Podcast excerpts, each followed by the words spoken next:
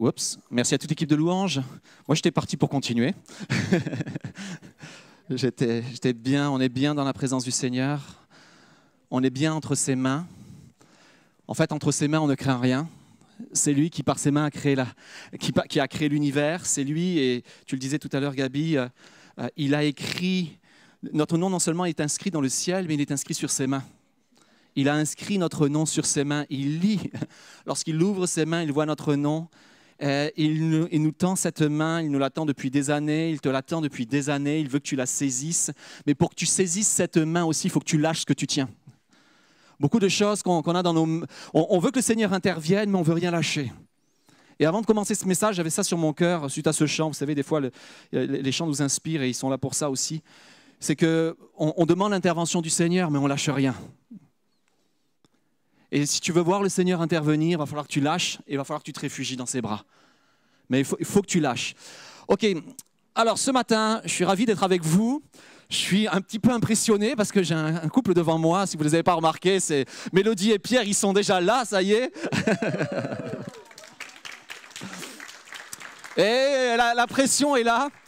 Mais je suis sûr que la pression est plus sur leurs épaules que sur les miennes. et, oui, mais je, je, sais que vous êtes gentils, hein. vous allez bien les accueillir. Voilà.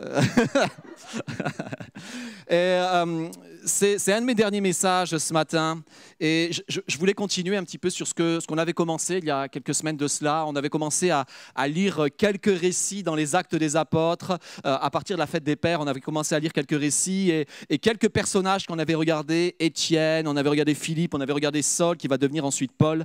Et, et là, on en arrive ce matin, comme le fait exprès, euh, lorsque j'étais en train de regarder cette semaine ce que, ce que j'allais euh, faire, j'ai simplement continué ce que j'avais commencé. Puis on arrive sur un des messages qui a été mon premier message ou un de mes premiers messages lorsque j'étais à l'école biblique. Vous savez, lorsque euh, j'ai vécu ce temps où, euh, euh, tu, tu, vas à l'école biblique, puis arrive enfin le temps. Moi, je croyais qu'il n'y avait qu'un seul cours à l'époque, tu apprends à prêcher. Quoi.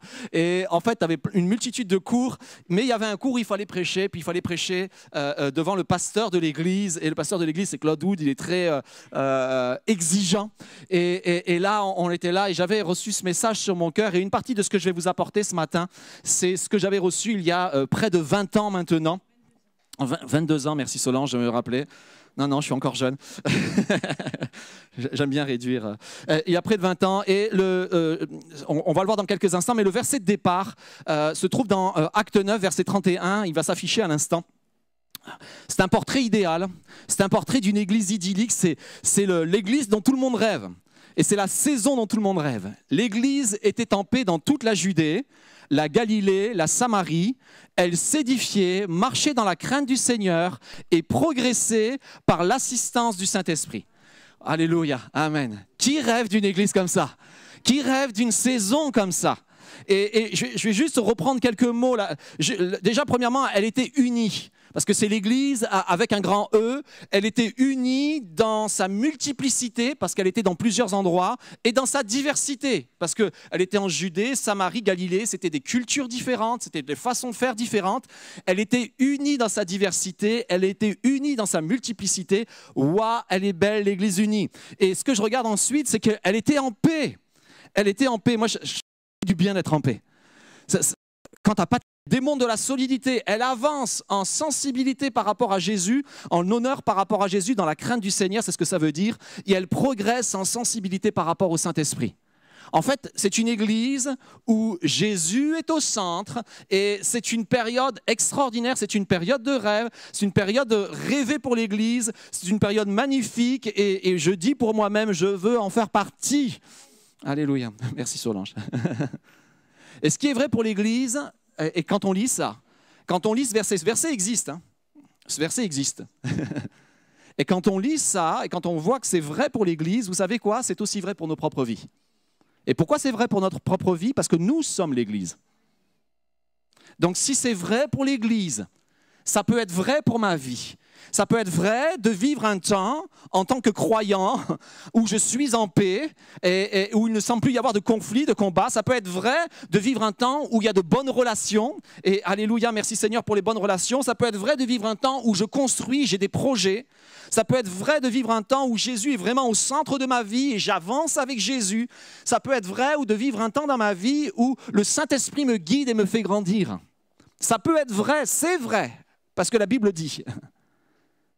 Et, quand on lit la suite de ce verset, je ne vais pas vous le lire, il y a beaucoup de versets qui suivent, mais quand on lit la suite du verset 31, on, voit que Pierre va, va non seulement il y, a, cette beauté, ce, ce passage extraordinaire, mais Pierre va parcourir toutes les églises avec le message de la bonne nouvelle pour les encourager, pour les fortifier. Et au fur et à mesure qu'il parcourt les églises, il se passe miracle, il se passe conversion, il se passe même résurrection. Chose extraordinaire dans le chapitre. Quelque chose de beau aussi, j'ai voulu juste le souligner. Il y a une dame justement qui va ressusciter. Dorcas, ou Tabitha, c'est son nom, traduit en grec, Dorcas, ça veut dire gazelle.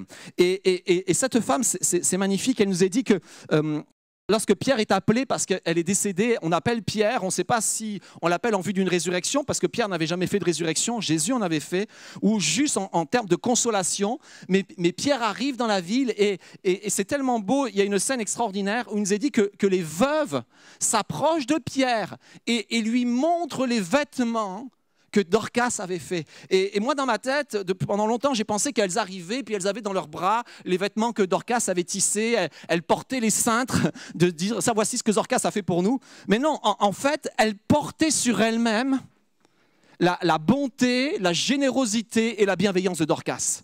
Elle le portait sur elle. Et je trouve ça extraordinaire quand une église est capable d'impacter les gens au point qu'ils portent sur eux ce que vous leur avez apporté, au point, que ça se voit, qu'ils le transportent sur eux. Et magnifique église, magnifique portrait. J'aurais envie de dire, on reste là, on bouge plus, on arrête les actes des apôtres. On, arrête là, on bouge plus, c'est extraordinaire. J'aurais envie de dire comme Pierre, euh, Jean et Jacques sur euh, le sommet de la montagne lorsqu'ils sont avec Jésus et Élie et Moïse. Euh, on, va faire une tente ici, on va habiter là, on va rester là. On va rester sur ce sommet-là. Mais le titre de mon message ce matin, au risque de vous déplaire, c'est Il y a une autre étape. Il y a une autre étape.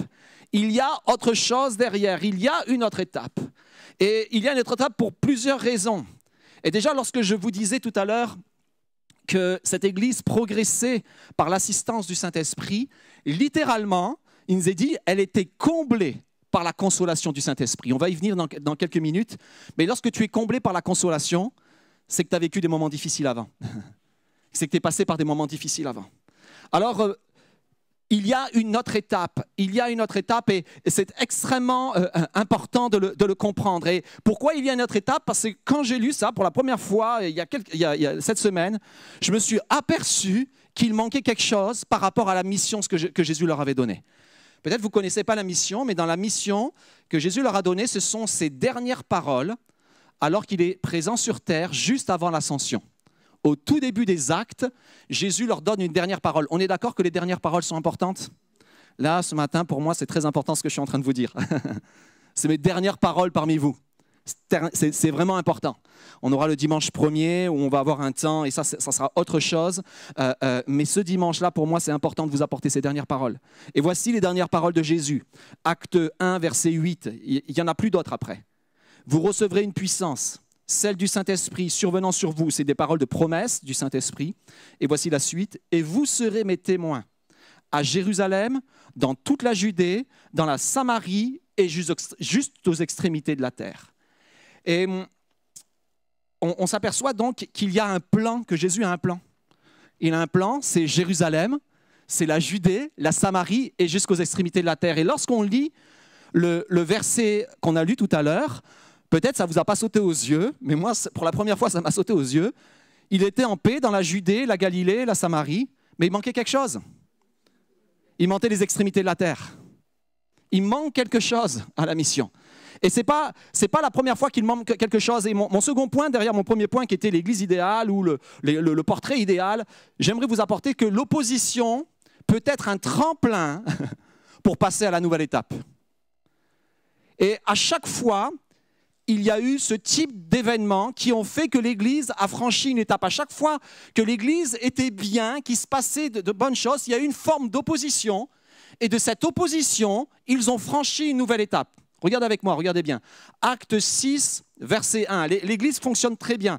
Euh, euh, on peut voir même au verset 42 d'Acte 5. Et chaque jour au temple, dans les maisons, il ne cessait d'enseigner et d'annoncer la bonne nouvelle de Jésus-Christ.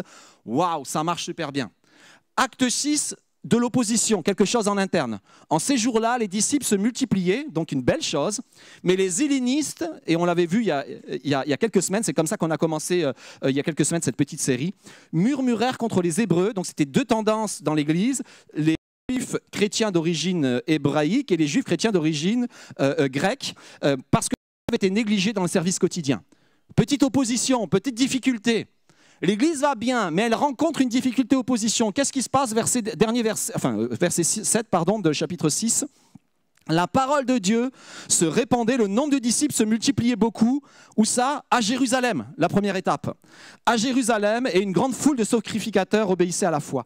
Il y a eu cette difficulté, ils ont nommé des hommes pour, pour répondre à cette difficulté. L'Église franchit une nouvelle étape elle se met à grandir, à se multiplier beaucoup à Jérusalem. Mais Jérusalem, c'est juste la première étape. Que se passe-t-il derrière? On a Étienne, vous vous souvenez d'Étienne, on l'a partagé il y a quelques semaines aussi. Pour ceux qui ne le savent pas, Étienne est le premier martyr. Euh, quelque chose de terrible arrive.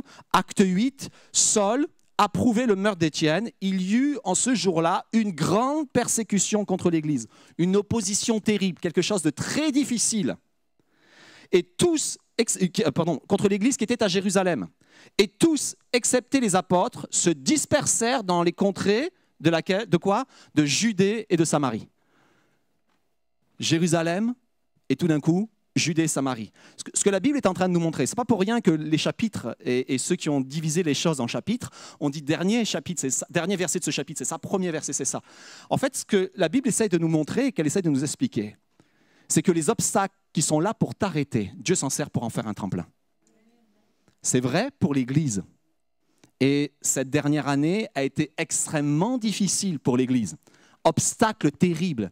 Mais je crois que ça a été aussi un tremplin parce que tout d'un coup, elle s'est rendue visible dans un monde dans lequel elle n'était que tellement peu présente, qui est le digital. Et je crois que Dieu a un avenir pour l'Église. Que Dieu, que, en fait, vous savez quoi, Jésus a toujours un coup d'avance. Et là où je pense qu'on se, pose la question en disant, mais qu'est-ce qu'on va faire? Comment on va trouver la solution? Jésus a déjà la solution. Jésus a déjà écrit la suite. Mais ça ne se fait pas et ça ne se fera jamais sans opposition. Moi, c'est comme moi, je, ne raffole pas de l'opposition. je raffole pas de la difficulté. J'aspire, et Solange en est témoin, à des temps de paix où on se dit, on va, on respire, on a envie de respirer. Ils vont arriver, alléluia. Ils sont là, alléluia. Et je parle pas, et ça n'a pas de rapport avec quiconque que ce soit dans l'Église, ça rapporte juste avec la pression euh, qui peut être là lorsqu'on prend une décision pour le Seigneur. Mais Dieu, malgré ses difficultés, déjà premièrement, comme je vous l'ai dit tout à l'heure, il veut nous combler de sa consolation. Si tu as perdu des choses, des relations, des, si tu as perdu quelque chose durant ce temps de confinement ou tu as perdu quelqu'un dans ce temps de confinement, Dieu est celui qui peut te combler de toute consolation. C'est ce qu'il veut nous dire. Mais il a une étape pour la suite.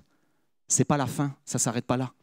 Il a une étape pour la suite et il se sert de l'opposition. En fait, il se sert des stratégies de Satan pour t'arrêter dans ta propre vie. Il s'en sert pour te propulser. Et comment l'Église a répondu à, cette opposition? Elle a répondu en persévérant. Elle a répondu en étant fidèle. Alors, mon frère, ma sœur, moi, je vais juste t'encourager dans ce temps-là où peut-être tu vis une opposition extérieure dans ta propre vie, tu vis quelque chose qui t'attaque, qui s'oppose à toi, tu, tu vis des, des moments de pression intense, persévère. Persévère. Et autre réflexion là-dessus, vous pouvez le lire dans, euh, Acte 6, Acte 7, Acte 8. C'est Jésus qui s'en occupe de cette opposition. C'est pas toi.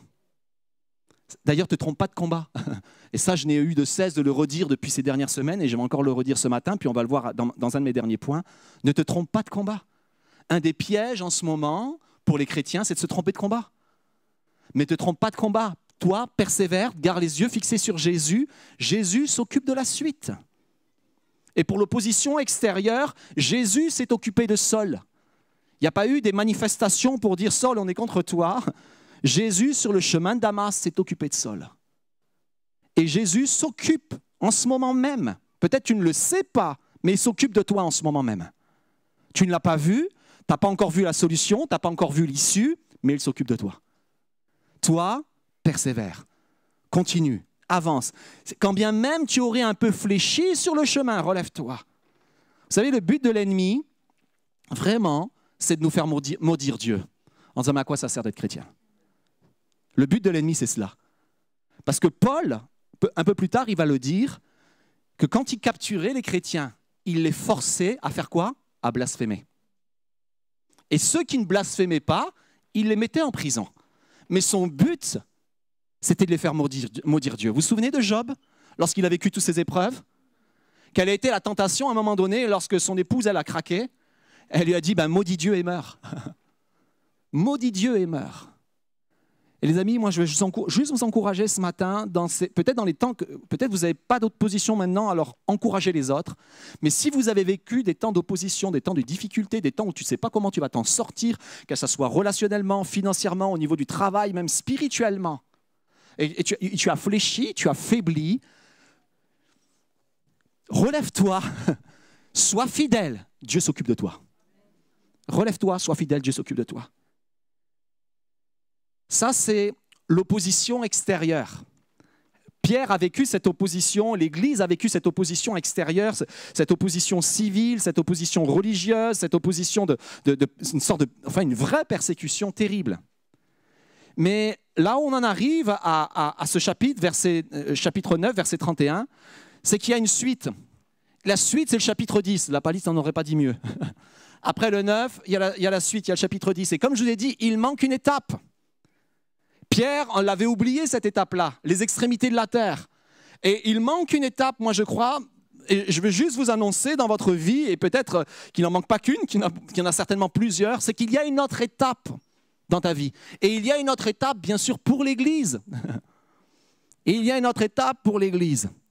Mais ça passe par une transformation intérieure.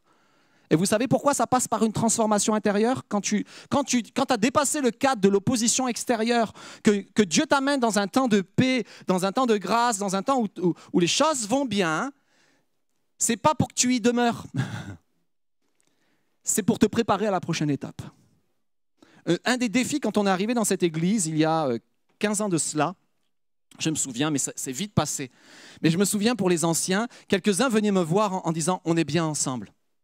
Et ce, verset, ce passage, on est bien ensemble. À la fois, ça peut être pris très positivement, mais moi, je le prenais pas positivement. Dans le sens, ce n'est pas le but d'être bien ensemble. Le but de l'Église, ce n'est pas d'être bien ensemble. C'est une conséquence. Super, on est bien ensemble, mais ce n'est pas le but. Le but de l'Église, c'est d'annoncer la bonne nouvelle. Et dans le monde dans lequel on vit, qui n'est que hum, chaque semaine euh, euh, mitrailler de mauvaises nouvelles, ça fera du bien pour les gens, ça fera du bien pour vos voisins, ça fera du bien pour votre famille d'entendre une bonne nouvelle. Voilà pourquoi nous sommes des porteurs de bonnes nouvelles. C'est ce que Jésus dit dans la mission, vous serez mes témoins. Jésus est venu faire quoi? Il est, venu annoncer la bonne nouvelle du royaume. Et nous l'avons vu, nous l'avons contemplé, et nous sommes les témoins de cette bonne nouvelle. Nous la transmettons. C'est pour ça qu'en tant que chrétien, je vous, assure les amis, ne vous trompez pas de combat. Soyez du combat de la bonne nouvelle. Ne soyez pas du combat de, des mauvaises nouvelles, de, de toutes sortes de choses. Je ne veux pas m'étendre là-dessus parce que je sais que ça vient me chercher. Donc je ne veux pas m'étendre là-dessus. Mais dans cette prochaine étape, en fait, l'obstacle, n'est plus à l'extérieur, il est à l'intérieur. L'obstacle est à l'intérieur parfois, et c'est mon troisième point, parfois je suis l'obstacle. Acceptez de le dire, je suis l'obstacle. Il n'y a que moi, c'est pas grave, j'ai levé la main en plus. Je suis l'obstacle. Et, et pourtant, et pourtant, Pierre allait loin. Et en fait, je vais vous donner une grande révélation, révélation extraordinaire. Dieu va loin avec ceux qui vont loin. Waouh Vous pouvez, l'écrire, vous pouvez même citer, c'est extraordinaire. Euh, en, fait, Pierre, lorsqu'on lit le récit, peut-être tu peux, j'ai un peu modifié l'ordre, je ne sais pas si je suis toujours dans l'ordre ou pas, si tu peux afficher le verset 43, s'il te plaît. On, a vu tout à l'heure ensemble, je voulais citer, euh, Pierre va opérer une résurrection, enfin le, Seigneur va opérer une résurrection à travers les mains de Pierre. Et, il va se passer quelque chose de magnifique. Toute la ville va se, tourner vers le Seigneur. La ville de Jaffa, qui est, encore un port encore aujourd'hui. Et à cette époque-là, c'était déjà un port. Elle est au bord de la mer. Et euh, elle va se tourner vers le Seigneur. Et va se passer quelque chose de magnifique. Et, Pierre, comprenez bien, lorsque tu fais un miracle de ce type-là, une résurrection de quelqu'un qui faisait en plus du bien dans la ville, euh, le, bouche à oreille, c'est mieux que les réseaux sociaux là-bas, hein. le bouche à oreille, il, part dans tous les sens. Je suis sûr que les gens se sont battus pour recevoir Pierre chez eux. En disant, tu vas, parce que Pierre va décider de, demeurer quelques jours, de demeurer quelques temps à Jaffa. Et je suis sûr que tous les notables, toutes les personnes ont, supplié Pierre, et peut-être même Dorcas, peut-être même dans la maison, on avait mis Dorcas dans la chambre haute en disant, mais Pierre, regarde, on a mis Dorcas, Dorcas est ressuscité, la chambre haute est pour toi. Mais Pierre va choisir d'aller demeurer chez quelqu'un de particulier. Et en fait, il va demeurer chez un certain Simon, qui est corroyeur. Peut-être vous n'avez pas fait attention, mais vous savez ce que c'est qu'un corroyeur? Un corroyeur, c'est un monsieur qui travaille les peaux. Et en fait, il touche toute la journée des animaux morts. Quand un animal est mort et qu'on l'a dépecé, des fois c'est lui qui le, dépece, mais des fois on lui amène l'animal mort et il le dépece lui-même et il, est avec les peaux. Et à cause de son métier, pour plusieurs raisons, il vit à l'extérieur de la ville. C'est marqué, il, demeura chez un certain Simon, et un peu plus loin, on on va voir qu'il vivait à l'extérieur de la ville. Il y avait une raison, il y avait une double raison. La première raison, c'est l'odeur. Vous avez déjà senti des animaux morts? Ou même du, cuir d'animaux, euh, d'animal qui, qui, qui, mourir, c'est juste horrible. Euh, euh, et, ça sent très fort. Et en plus, tu le fais tremper dans des bains avec, tu le laisses masser. Enfin, l'odeur devait être terrible. En général, ils avaient des grandes, des sortes de grandes cuves dans lesquelles on mettait de la saumure. C'est pour ça qu'il était au bord l'eau salée, on laissait tremper les peaux pour qu'elles s'assouplissent et qu'on puisse travailler. Donc ça, il y avait une raison technique, c'est que ça puait. Et Pierre choisit d'aller habiter chez un monsieur chez qui ça pue. Et est-ce que vous croyez qu'après une résurrection, personne ne voulait recevoir Pierre? Surtout qu'ils s'étaient tous convertis? Non. Donc Pierre, en, allant chez le corroyeur, il a un message. Et le message vient aussi du fait que non seulement euh, pour des raisons techniques et des raisons d'odeur, on le mettait à l'extérieur, mais pour des raisons religieuses, on le mettait à l'extérieur. On le mettait à l'extérieur parce qu'il touchait des animaux morts toute la journée. Et quelqu'un qui touche des animaux morts toute la journée, il est déclaré impur. et, Pierre est en train de passer un message à l'Église en disant, euh, euh, c'est terminé ce temps où quand tu touches un animal, tu deviens impur. C'est terminé ce temps-là. Nous, entrons dans un nouveau temps où quand Jésus te touche, tu es déclaré pur. Et quand tu es, quand tu es chrétien, peu importe le métier que tu aies fait, tu es déclaré pur. Dieu t'a purifié. C'est terminé la condamnation perpétuelle sur ta propre vie, c'est fini. Et Pierre, en logeant chez Simon le courrier, il lance ce message-là. Attention à ce que tu dis parfois. Pierre lance un message et Dieu l'a pris au mot. Dieu le prend au mot. En fait, acte 10 et acte 11, mais acte 10 particulièrement, acte 11 est juste la confirmation d'acte 10. Acte 10 est le passage le plus important si on doit mettre un passage d'importance dans l'histoire de l'Église. C'est le plus important. Sans acte 10, le christianisme ne serait qu'une secte juive en ce moment. Ça serait réservé à des juifs dont le, pour eux le Messie serait Jésus qui était venu un jour. Mais ça serait, ça serait réduit à cela.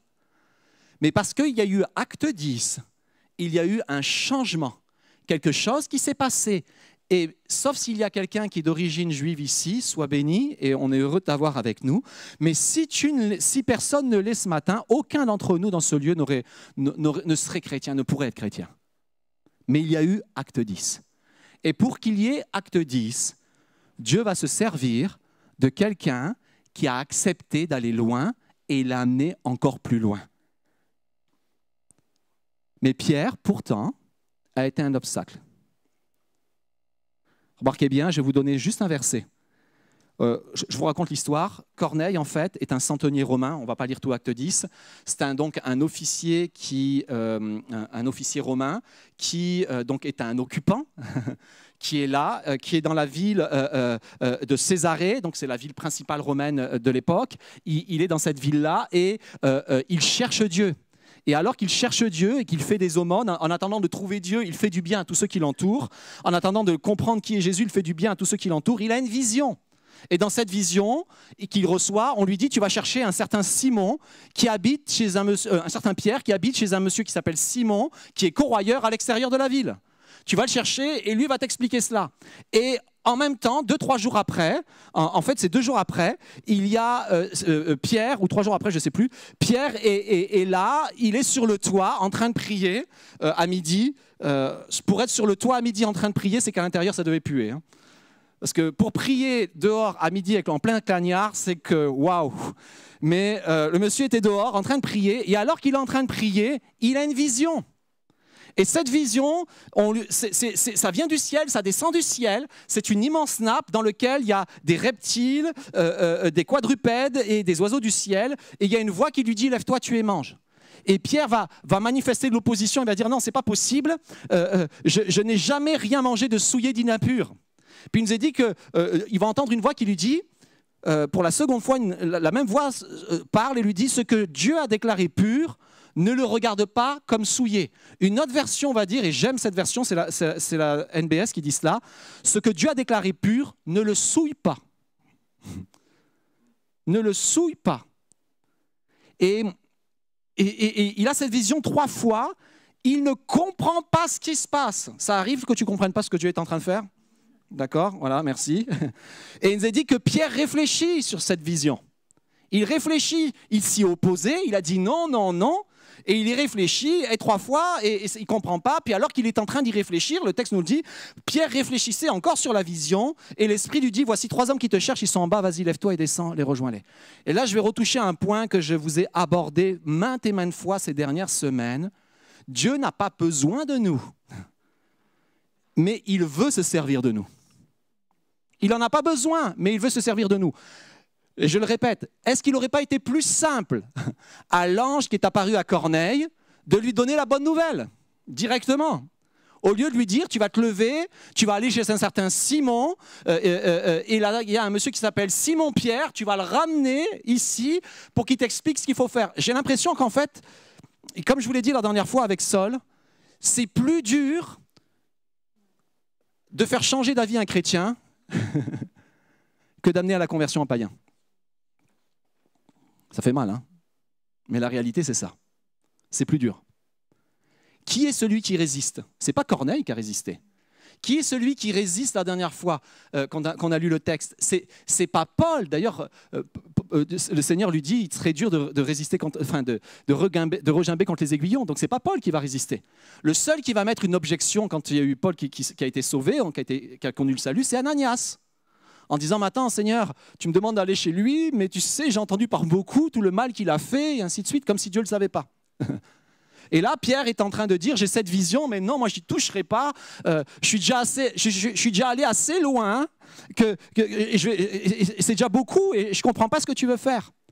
En fait, les amis, je crois que pour franchir une étape dans notre vie, Dieu a besoin de nous transformer à l'intérieur. Tu ne peux pas aller à la prochaine étape dans ce que Dieu a prévu pour toi si tu n'es pas transformé à l'intérieur. C'est pas possible. Et, Dieu, vous savez quoi? Dieu veut le faire. Dieu veut le faire. Et attention, parce qu'en disant Amen, il va le faire. il va le faire. Et c'est nécessaire.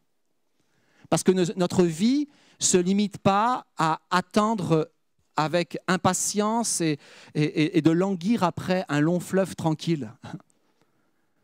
Il y a des âmes, il y a des âmes, il y a des hommes et des femmes qui cherchent Dieu et Dieu veut les connecter avec nous. Il les a connectés avec lui, mais il veut les connecter avec nous. Et il, il cherche des hommes et des femmes qui sont prêts à le vivre. Paul l'avait compris. Et on, va juste citer Romains 12, s'il te plaît. Romains 12, verset 2. on, a souvent mal interprété ce verset-là, mais je vais vous le dire quand même. ne vous conformez pas au monde présent ou au siècle présent, mais soyez transformés par le renouvellement de l'intelligence, afin que vous discerniez quelle est la volonté de Dieu, ce qui est bon, agréable et parfait. Et qu'est-ce que ce verset est en train de dire? Il parle de, conformité au siècle présent. Et on ne parle pas, en, termes de conformité, on ne parle pas de faire ce que les gens font. On parle de penser. De penser comme tout le monde pense. Et Dieu dit pour être transformé, c'est pas dans ce que tu vas faire qui va amener la transformation, c'est ce que tu vas ce qui va se passer à l'intérieur, dans ton cœur ou dans tes pensées, qui va amener la transformation. Et là, le faire va changer. Et la suite nous, le prouve. Verset 3, Paul l'illustre, par la grâce de Dieu qui m'a été donnée, je dis à chacun d'entre vous de ne pas avoir des prétentions excessives et des déraisonnables, mais d'être assez raisonnable pour avoir de la modération, chacun dans la mesure de foi que Dieu lui en a départi. Qu'est-ce que Paul est en train de parler? Il est en train de parler d'humilité. Dit, tu veux être transformé? Tu veux vivre la transformation? Tu veux que les choses changent euh, dans ta vie et autour de toi Sois humble et, enseignable. Et si tu es humble et enseignable, Dieu va t'enseigner. Et c'est une clé. C'est une clé, les amis. En fait, on ne peut pas avancer avec Dieu si on lui résiste. Vous savez quoi? En résistant à Dieu, il y en a toujours un qui va perdre et c'est jamais Dieu. Dieu ne perdra pas. Et j'ai un ami à moi, il a dit, mais c'était tellement euh, véridique. Euh, ah, bon, c'est pas grave, ça va revenir. Il s'appelle Denis Morissette, excuse-moi. Et, Denis nous partageait que dans sa vie, il a appris par épuisement. et j'aimerais, j'aurais aimé vous dire autre chose, mais dans ma vie, j'ai souvent appris par épuisement, malheureusement, oui.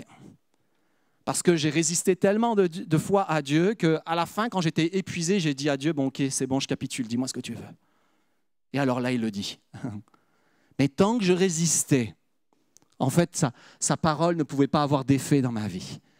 Et mes frères, mes sœurs, moi je crois que Dieu a un avenir extraordinaire pour vos vies et par la même occasion pour l'Église, dans la mesure où chacun d'entre nous sommes prêts à faire preuve d'humilité face à ce que Dieu dit, à, dire, Seigneur mon Dieu, je, ne comprends pas peut-être pas ce que tu veux faire, mais je vais le faire. Je comprends peut-être pas tout, mais je veux t'obéir. Peut-être tu m'amènes à, regarder autre part que sur mes propres problèmes et tu m'amènes à regarder au-dessus. En fait, ce que Dieu va faire avec Pierre, c'est qu'il l'amène à prendre de la hauteur. Pierre, il croyait être arrivé au bout du bout, il croyait avoir donné un message extraordinaire, et, et Jésus est en train de lui dire, tu es juste au début, Pierre. Tu es juste au début, Pierre. C'est juste le début. Donc la réponse à l'obstacle intérieur, la réponse au fait que je crois avoir tout compris, c'est l'humilité. Et alors que je me tiens dans l'humilité, il y a une bonne nouvelle extraordinaire. Dieu va se servir de moi. Avant, c'était Dieu veut se servir de moi. Mais parce que j'accepte, alors Dieu va se servir de moi. Et je vous le disais là, il y a quelques semaines de cela, je, fais des grandes révélations en ce moment. Il va plus loin avec ceux qui vont plus loin. Waouh! Et je vous l'avais parlé il y a quelques semaines de cela. Il se sert de ceux qui servent. Des fois, tu dis, Seigneur, qu'est-ce que je peux faire pour toi? Comment ça servir? Vous vous souvenez, on avait parlé d'Étienne, de Philippe. Il servait aux tables, il bénissait les gens, puis Dieu s'est servi d'eux de, de, façon extraordinaire. Je termine par un point, peut-être qu'il y aura encore un autre point après. je termine par un point, enfin, je termine. Autre point. Il y aura, j'ai une grande révélation encore à vous faire, il y aura de l'opposition parmi les frères. Mais c'est l'Église. Elle est belle, elle est spirituelle. en fait, quand tu te mets à avancer là où Dieu t'a appelé, peut-être dans des domaines dans, dans des choses qui n'ont pas encore été faites, tu vas vivre une opposition interne des frères et des sœurs. Tu vas le vivre. Et acte 11, moi j'aurais été président d'un mouvement euh, d'église, j'aurais enlevé acte 11 en disant non, on est tellement spirituel qu'on ne s'est jamais opposé. Mais la réalité, elle est là. Acte 11, Je vais vous le lire parce que je ne crois pas que je t'ai donné les versets, il me semble pas, je ne les ai pas donnés. Hein. Acte 11, verset 1, les, apôtres et les frères qui étaient dans la Judée apprirent que les païens avaient aussi, reçu la parole de Dieu. Oh Et lorsque Pierre fut monté à Jérusalem, ceux qui étaient circoncis le prirent à partie. Waouh Et il ne s'agit pas de, de, personnes qui ne sont pas chrétiennes. Donc là, j'ai une grande révélation. Ça arrive que les, chrétiennes, les chrétiens se prennent la tête. Ça arrive. Faut y faire Ça peut arriver. Le problème, c'est quand il reste dans, dans cette prise de tête. Alors là, moi, j'ai quelques conseils pour Pierre et pour vous. Après tout, ça s'adresse à Pierre. Hein, donc euh, voilà, Pierre, tu as bien fait d'être là ce matin. La première chose, quand tu vas faire, quand, quand tu vas avancer dans des terrains non fréquentés, Pierre, ne sois pas seul. Il nous est dit dans le texte que Pierre prit avec lui quelques frères de Jaffa. Quand il a fallu aller chez Corneille et qu'il a reçu la vision, Pierre a préparé, le terrain en disant, bon, moi j'ai eu du mal à comprendre, il y a de fortes chances qu'ils aient du mal à comprendre. Moi j'ai eu du mal à comprendre alors que j'ai eu la vision. Il est possible qu'ils aient du mal à comprendre alors qu'ils n'ont pas eu la vision. Alors qu'est-ce que Pierre a fait?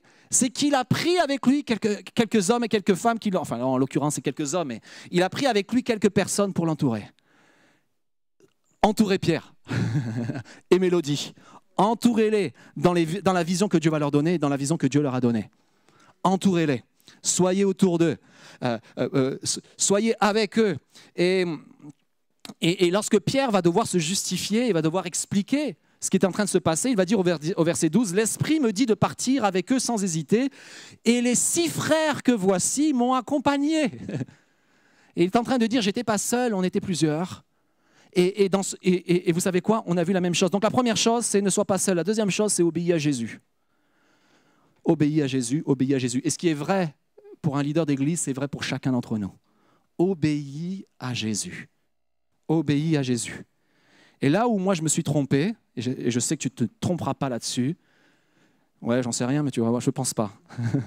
c'est te trompe pas de combat. Moi, le problème, c'est quand on me prend à partie.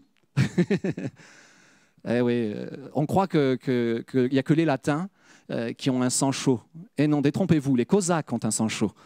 Et euh, on est Cosaque dans notre famille, et notre nom de famille Cosaque, c'est Ogniov. Et Ogniov veut dire de feu. En, fait, quand, tu, piques un ogniov, il répond par le feu. il se déchaîne. Et ça, les, en fait, les, gens le savent quand ils viennent avec nous en vacances. Et quand, on se retrouve en famille, les gens croient qu'on se crie dessus, qu'on est en train de surler les uns sur les autres. Non, on est juste en train de parler. Chez, les Italiens, c'est pareil, je crois aussi, hein, il me semble. Hein. Donc, juste pour vous dire, c'est pas juste les Italiens ou les Espagnols qui, ont ça, les, les, Cosaques ont aussi ça.